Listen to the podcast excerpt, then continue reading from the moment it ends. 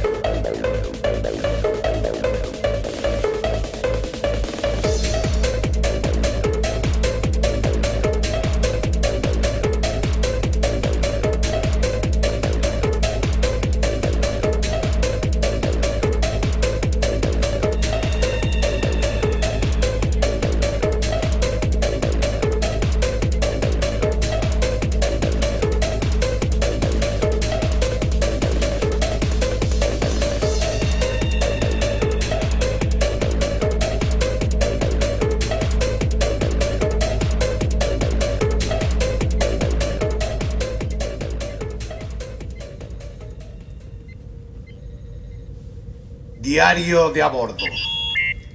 En el momento de esta transmisión se cumplen dos años desde que se inició nuestra aventura.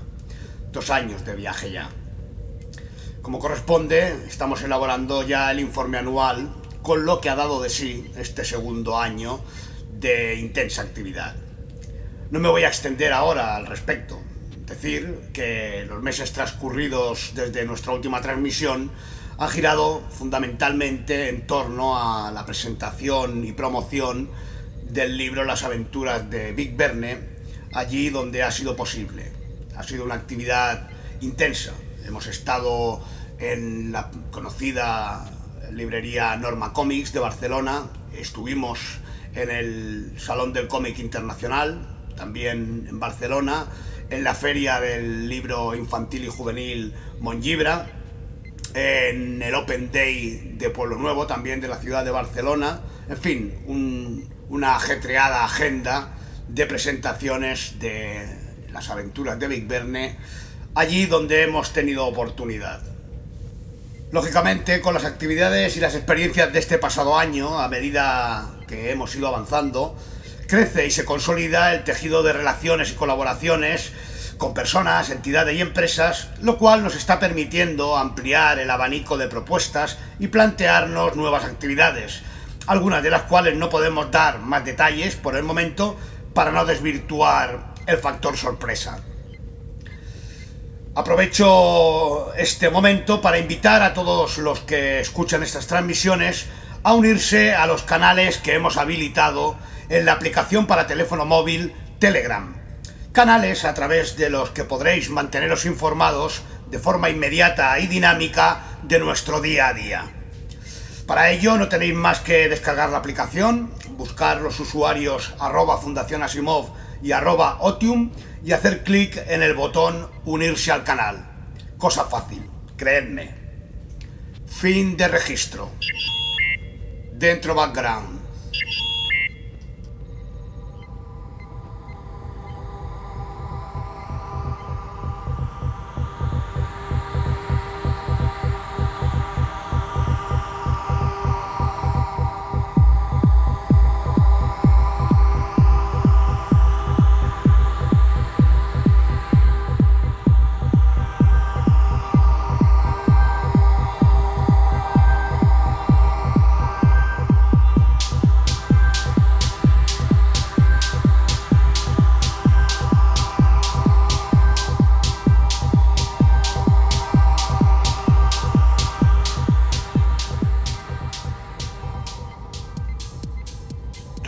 Que la transmisión de hoy es continuación de la anterior, eh, aquella que se emitió en el mes de febrero de 2017, por lo que sería recomendable escuchar aquella primero para refrescarnos la memoria.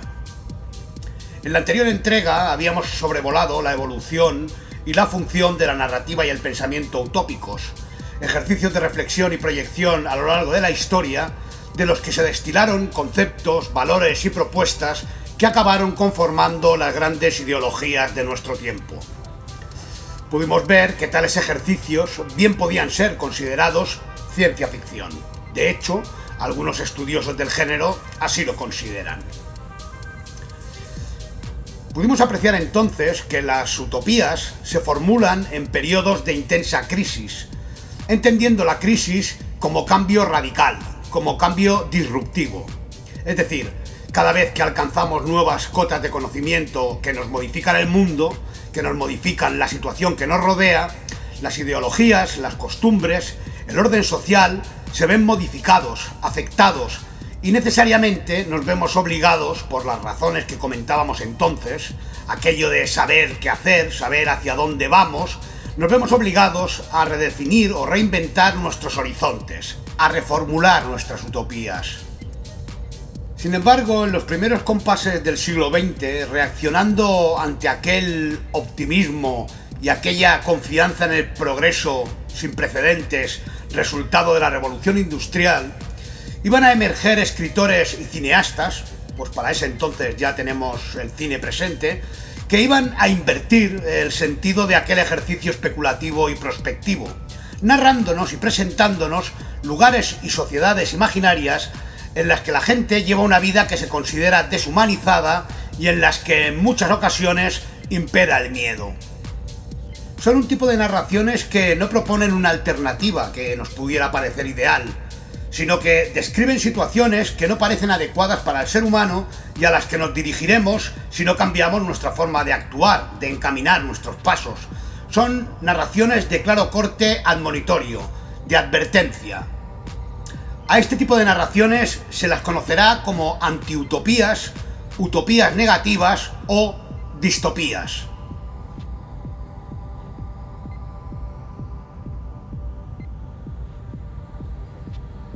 Por lo general, como digo, las distopías son narraciones de carácter pesimista que nos muestran futuros de involución hacia estadios más primitivos o situaciones de catástrofe que conducen al colapso social. Son narraciones fatalistas y atemorizantes que nos plantean situaciones en las que se intenta evitar un destino fatal o que nos sitúan frente a problemas del mundo moderno y sus potenciales consecuencias nefastas. Problemas como la explosión demográfica, el armamentismo, el desgaste ecológico, el poder de la ciencia utilizada en la lucha por el poder. Consecuencias todas ellas aterradoras y que nos presentan futuros desoladores. Las distopías son proyecciones de la sociedad actual, ambientadas muchas veces en un futuro cercano y por tanto reconocible y con el que nos podemos identificar, dominado por grandes megacorporaciones o megasistemas tecnológicos y en los que los gobiernos, tal y como los conocemos, se vuelven irrelevantes, sometidos, relegados al mero papel de figurantes.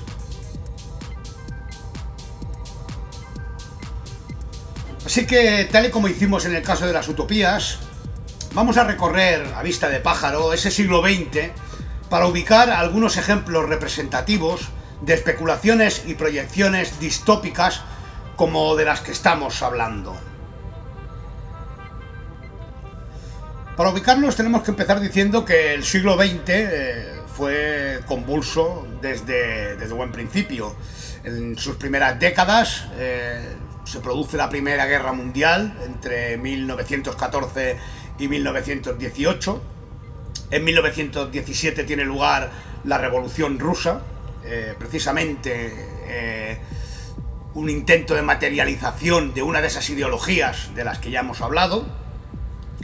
Y en este panorama es donde aparecen eh, un par de, de obras lo suficientemente representativas tanto del género distópico como del el género de la ciencia ficción.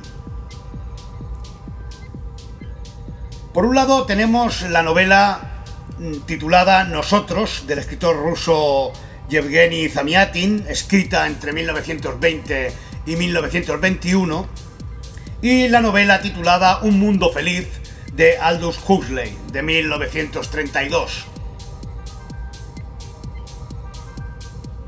Ambas obras, ambas novelas, nos describen eh, sociedades futuras en la que aparentemente se ha alcanzado una forma de utopía, pero sin embargo estas supuestas situaciones utópicas se han alcanzado a través de sistemas que, aun siendo muy avanzados tecnológicamente, son extremadamente clasistas y autoritarios. En el caso de la novela Nosotros, se nos habla de un estado de, orden y funcionamiento casi perfecto, regido por una sola persona al que se le conoce como el bienhechor y al que todos le deben obediencia ciega. En, este, en esta sociedad han desaparecido los nombres y los apellidos y en su lugar los individuos se identifican por números. Sin embargo, en esta sociedad aún existe la envidia, la ociosidad e incluso el deseo de libertad por parte de algunos. En el caso de Un Mundo Feliz, una obra mucho más conocida y que incluso eh, se lee en algunos colegios, la novela anticipa el desarrollo de tecnologías como la reproductiva, nos habla de cultivos humanos y de aprendizaje a través de la hipnosis, la hipnopedia, nos habla de toda una serie de avances que combinados cambian radicalmente la sociedad. El mundo que describe, un mundo feliz, podría ser una utopía, aunque presentada de forma irónica y ambigua. La humanidad es desenfadada, saludable y avanzada tecnológicamente, la guerra y la pobreza han sido erradicadas y todos parecen ser permanentemente felices. Sin embargo, eh, la ironía es que todas estas cosas se han alcanzado tras eliminar muchas otras. Cosas como la familia, la diversidad cultural, el arte, el avance de la ciencia, la literatura, la religión y la filosofía.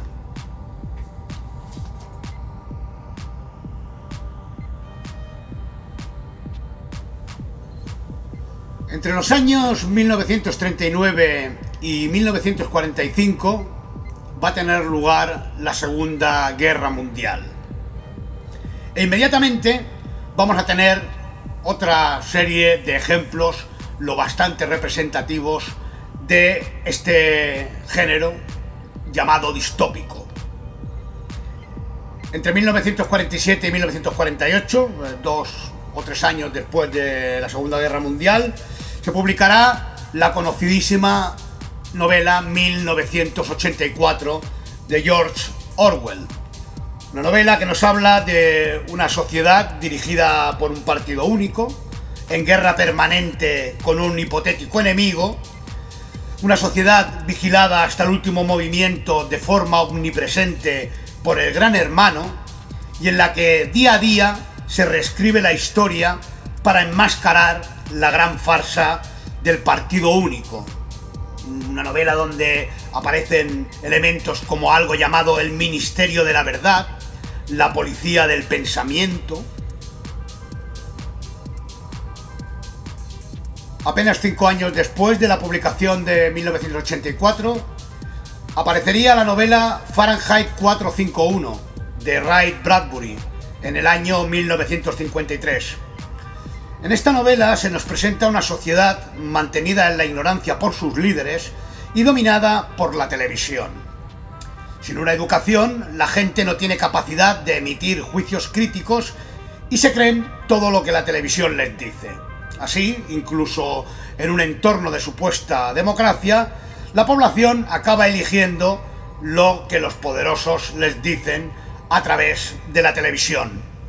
En la sociedad presentada en Fahrenheit 451, los libros han sido prohibidos, su tenencia se considera delito y existe un cuerpo especial de funcionarios, los bomberos, que se dedican a asaltar las casas donde hay libros y a quemarlos. De estas cuatro obras eh, que acabamos de mencionar, tres de ellas, Un Mundo Feliz, Fahrenheit 451 y 1984, han acabado conformando lo que se conoce la trilogía distópica o trilogía de la distopía. Es fácil observar lo que tienen en común eh, las distopías. Nos hablan de sociedades de funcionamiento aparentemente perfecto, pero del todo totalitarias y a cuenta de la pérdida de la libertad individual, de cualquier sentido crítico, de la manipulación del conocimiento, de la información y del propio individuo. En las sociedades que presentan la narración distópica, aquellas ideas de progreso esperanzador adoptan un sentido inverso. Aquellas utopías, aquellas ideologías, al aplicarse, pagan un altísimo precio.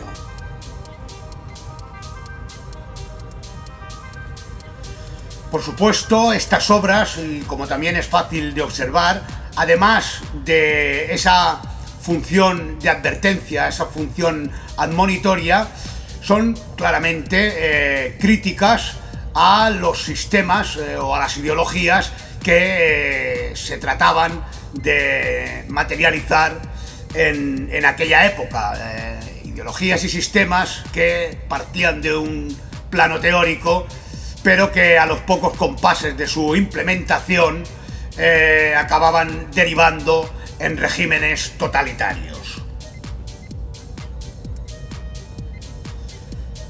Con estas obras, claramente enmarcadas dentro del género de la ciencia ficción moderna, el género de la ciencia ficción va a reafirmar eh, una de sus características más distintivas, además de ese enriquecedor ejercicio de especulación y proyección a partir del conocimiento de una época, además de su ejercicio de reflexión ante los dilemas que, plantea el progreso, la ciencia ficción se va a reafirmar en su papel de vehículo de crítica social. Pero sigamos con nuestro recorrido. Tras la conmoción de la Segunda Guerra Mundial, bombas atómicas incluidas, la humanidad se ve imbuida eh, de un nuevo impulso, vamos a llamarle redentor, un impulso de arrepentimiento y de buenas intenciones. Inmediatamente después de finalizar la Segunda Guerra Mundial, se funda la Organización de las Naciones Unidas con un sentimiento, una conciencia de que lo que acaba de suceder no puede volver a suceder.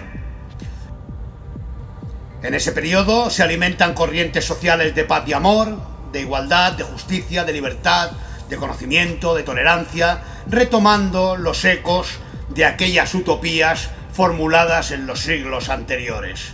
Por un momento de la historia reciente, una corriente de optimismo y esperanza en un futuro mejor vuelve a recorrer el mundo.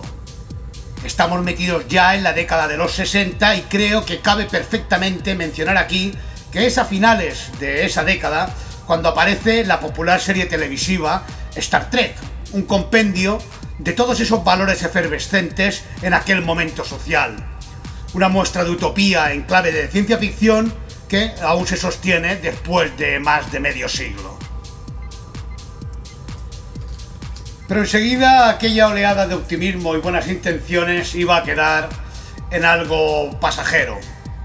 La Guerra Fría y las grandes crisis económicas de finales de los 70 iban a poner de relieve eh, los índices eh, de corrupción, de injusticia y de desigualdad social en los que se encontraba eh, el mundo y se iba a propagar una sensación de engaño, de descreimiento en todas aquellas buenas intenciones que habíamos formulado tras la Segunda Guerra Mundial.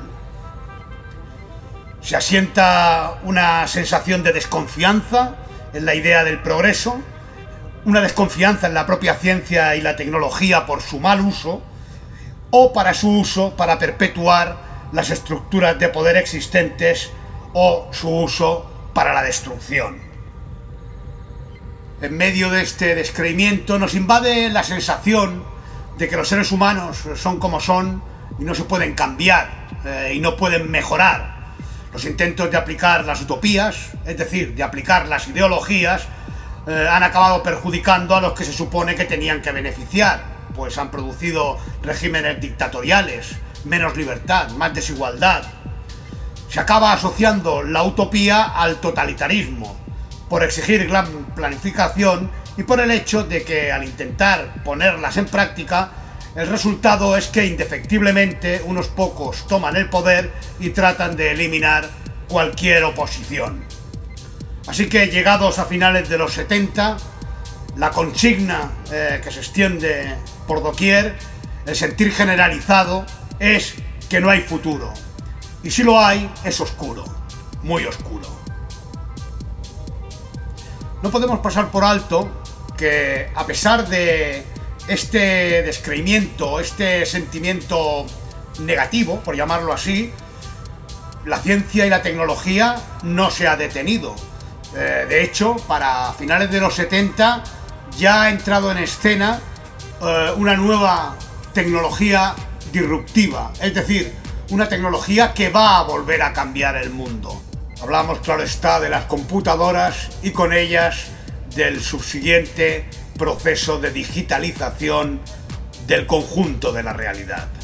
La ciencia y la tecnología vuelven a cambiar un mundo que en ese momento desconfía de la ciencia y la tecnología. Y con esta curiosa combinación es como vamos a abandonar el siglo XX y vamos a encarar el siglo XXI. Por supuesto, el género de la ciencia ficción en todas sus expresiones va a proyectar este estado de las cosas, valiéndose de la narración distópica y alimentando así la corriente que se iniciaría a principios del siglo XX y que llega hasta nuestros días. Según finaliza la década de los 70 y discurre la de los 80, el género distópico va a adaptarse a los tiempos que corren. En 1979 se estrena la película Mad Max. En 1980 está perfectamente definido el subgénero del cyberpunk. En 1982 se estrenará Blade Runner y en 1984 se publicará la novela Neuromante. Ejemplos perfectamente inscritos en el género de la ciencia ficción y sobradamente reconocidos. La narrativa distópica adopta una estética oscura en la que se da un punto de vista pesimista acerca de las aplicaciones de los desarrollos científicos y tecnológicos. Nos hablan de futuros que transcurren principalmente en entornos urbanos degradados, donde el ser humano ha sido alienado por un alto grado de sofisticación técnica que, sin embargo, va unida a una pérdida de condiciones sociales. Son historias de personajes cínicos y antiheroicos y con una notable carga visual incluso en las obras literarias. El interés de estas narraciones radica en el estudio que hace de los potenciales peligros de los avances científicos y tecnológicos y en la conclusión de que un mal uso de ellos puede traer consecuencias negativas para el individuo y la sociedad, algo que se trata casi siempre como inevitable. A pesar de su carácter especulativo, su mayor influencia en otros géneros ha sido la fuerza de su estética, quizá su rasgo más notable e imitado.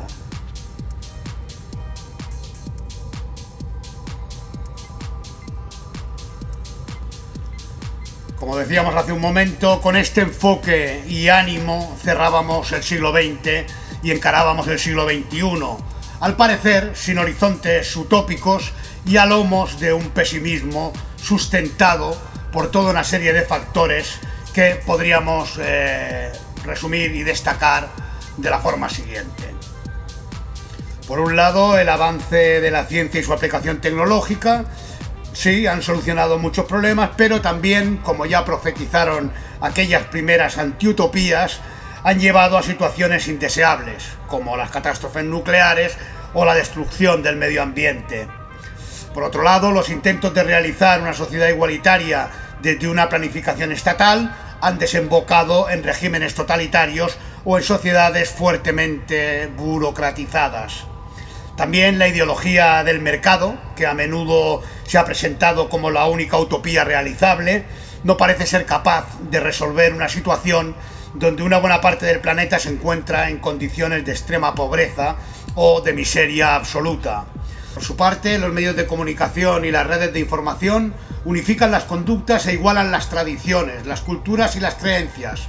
Por un lado, la identidad individual se diluye y por otro, no hemos logrado configurar, ni mucho menos asimilar, una identidad colectiva que se corresponda con el paradigma global, dando lugar a una incapacidad, llamémosle imaginativa, para hacer frente a los problemas.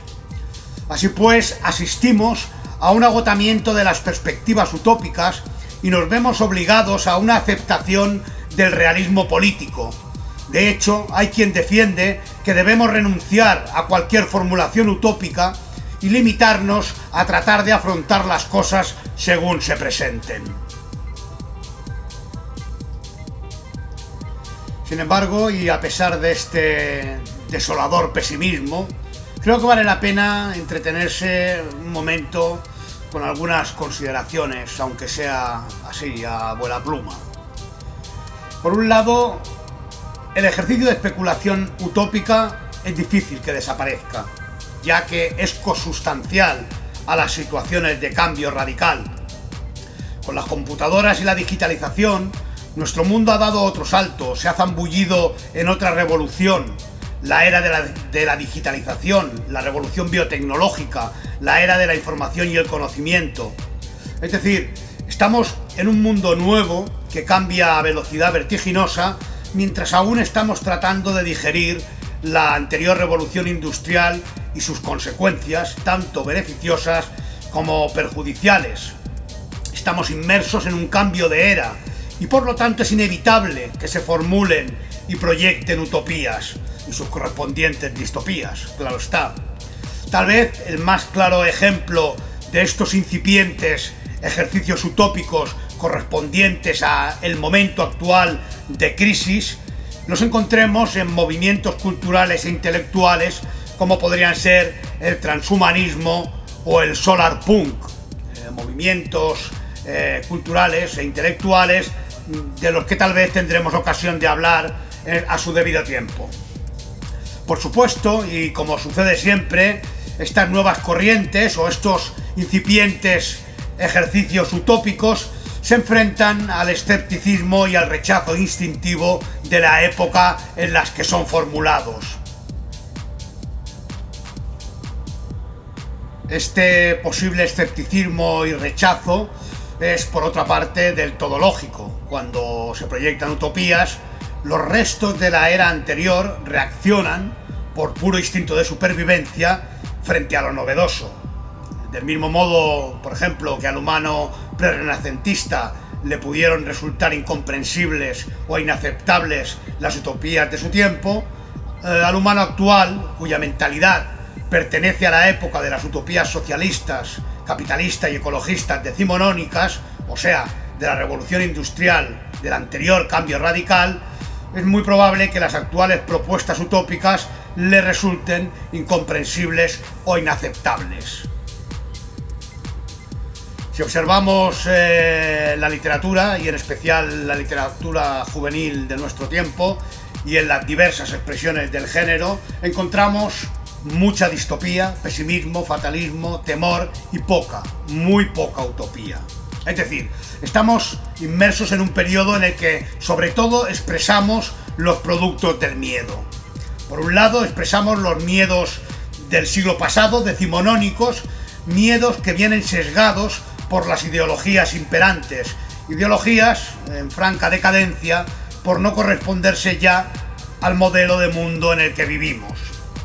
Por otro lado, expresamos nuestro miedo ante lo novedoso, miedo al intuir que ante una circunstancia que cambia de forma tan vertiginosa, nuestra zona de confort pueda estar en riesgo y se vea alterada. Toda una serie de miedos que, como sabemos, se suelen sustentar en el desconocimiento y en la ignorancia. Para ir terminando, y si he conseguido arrojar cierta claridad, a pesar del lógico y necesario papel de admonitorio y de advertencia que las distopías desempeñan, proyectar utopías es inevitable. De hecho, las necesitamos, entendiendo siempre que la función de las utopías es siempre abrir caminos, descubrir nuevas posibilidades, ayudarnos a superar lo existente. El ejercicio de proyectar utopías parte de conocer la realidad, intenta descubrir nuevas posibilidades de lo real. Las utopías impulsan a la acción. Lo contrario de la utopía es el conformismo, la resignación, la desidia, la inacción. A medida que comprendamos lo bastante la realidad, lo que implica conseguir desprenderse de lo caduco, en cuanto asimilemos lo bastante el nuevo modelo de mundo en el que nos encontramos, inevitablemente surgirán nuevas utopías. De hecho, están ahí, amasándose, cociéndose. Y así, con unos puntos tan suspensivos como reflexivos, vamos a finalizar la transmisión de hoy.